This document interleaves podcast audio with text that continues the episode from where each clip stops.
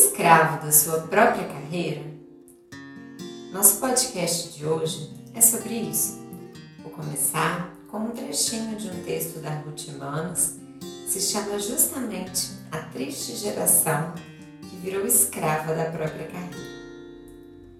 Era uma vez uma geração que tentava se convencer de que podia comprar saúde em caixinhas.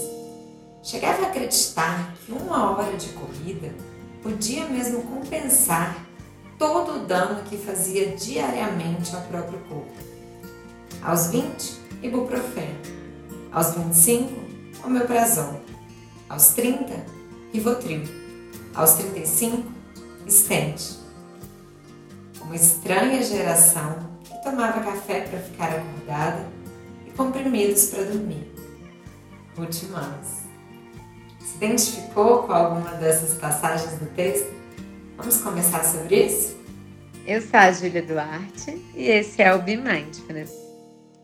Como muitos de vocês sabem, antes de trabalhar com Mindfulness, eu era super workaholic, me formei em Direito e trabalhava nessa área de muitas pressões externas e principalmente muitas pressões internas. Não tinha uma relação saudável com a forma que eu lidava com a minha carreira. E eu priorizava muito a carreira em detrimento de mim mesma, em detrimento do meu autocuidado, da minha saúde mental. As pessoas sempre perguntam qual foi o momento em que eu decidi que eu queria fazer a minha transição de carreira. E olha, não existe um momento específico. Decisões importantes e difíceis como essa são tomadas depois de muitos insights. A vida vai nos dando muitos sinais e somados, eles vão impulsionando várias viradas de chaves na nossa vida. Uma dessas viradas de chave para mim foi justamente a leitura desse texto, cujo o trechinho eu iniciei o podcast. Na época que eu li esse texto, eu me identifiquei exatamente com a vida que era descrita nele. Eu era exatamente a pessoa que era refém da própria carreira. Outro dia mesmo eu estava contando um caso que eu não me orgulho, mas que faz parte de quem eu era, de uma vez que eu bati o carro porque eu estava dirigindo enquanto eu comia o McDonald's, falava no celular, tudo ao mesmo tempo. Pessoa.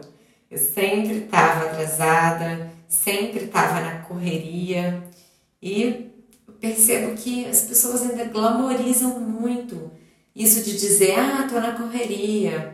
Gente, não existe glamour nenhum nisso, definitivamente. Se eu posso te dar uma sugestão, é, se você está nessa correria, honestamente, procure sair dela. Se hoje eu falo aqui sobre a importância da gente se priorizar, da gente não se deixar levar pelos automatismos, sobre a gente não deixar que o estresse e a ansiedade seja o nosso modo operandi e que possamos criar tempo na agenda para nós mesmos, é porque eu já vivi na pele a ausência de priorização da minha saúde mental. Eu já vivi na pele os prejuízos de não saber delegar, de não saber dizer não, de mesmo sabendo dos benefícios da meditação, dos exercícios físicos, não conseguir me organizar para fazer, não achar que isso era mais importante do que as minhas obrigações diárias. De mesmo sabendo que aquilo estava me fazendo mal, eu continuar indo nesse caminho, sem pensar a longo prazo, pensando apenas no imediato.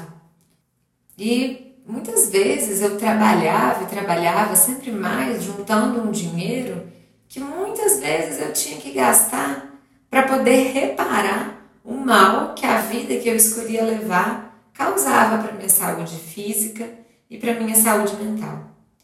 Mas que bom que nós sempre podemos fazer escolhas se tem uma coisa que eu agradeço diariamente é pela possibilidade que nós temos de fazer escolhas e hoje eu sou imensamente grata por não ser mais a persona desse texto, por não ser mais a persona que era escrava da própria carreira, que vivia na correria.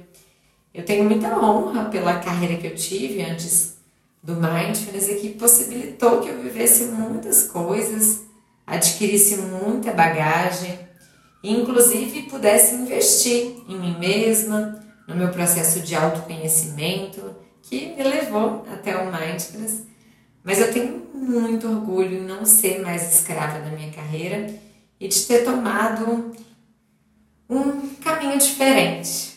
Se você também vem sentindo essa necessidade, essa vontade de buscar um caminho diferente, quero te convidar para participar do meu mini curso Desacelerar, Sentir e Acolher com Mindfulness. A primeira aula já foi ao ar. Na primeira aula eu te conto justamente um pouco mais sobre essa minha trajetória até o Mindfulness e falo dos benefícios científicos de uma prática consistente de mindfulness e falo também como o mindfulness pode ser para você, ainda que você seja justamente essa pessoa agitada, que está na correria, que é a pessoa que eu era. Muitas pessoas ainda acham que meditação é para quem é naturalmente calmo, mas a verdade é que a gente não pratica meditação, a gente não pratica mindfulness porque a gente é calmo. A gente pratica mindfulness justamente para a gente lidar melhor com o estresse e com a ansiedade.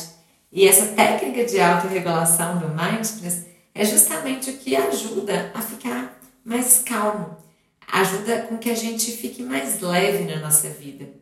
Essa técnica de autorregulação é uma grande aliada da ansiedade, do estresse e de forma complementar, sem substituir nenhum tratamento psicológico, é algo que realmente pode transformar a nossa vida quando a gente se engaja.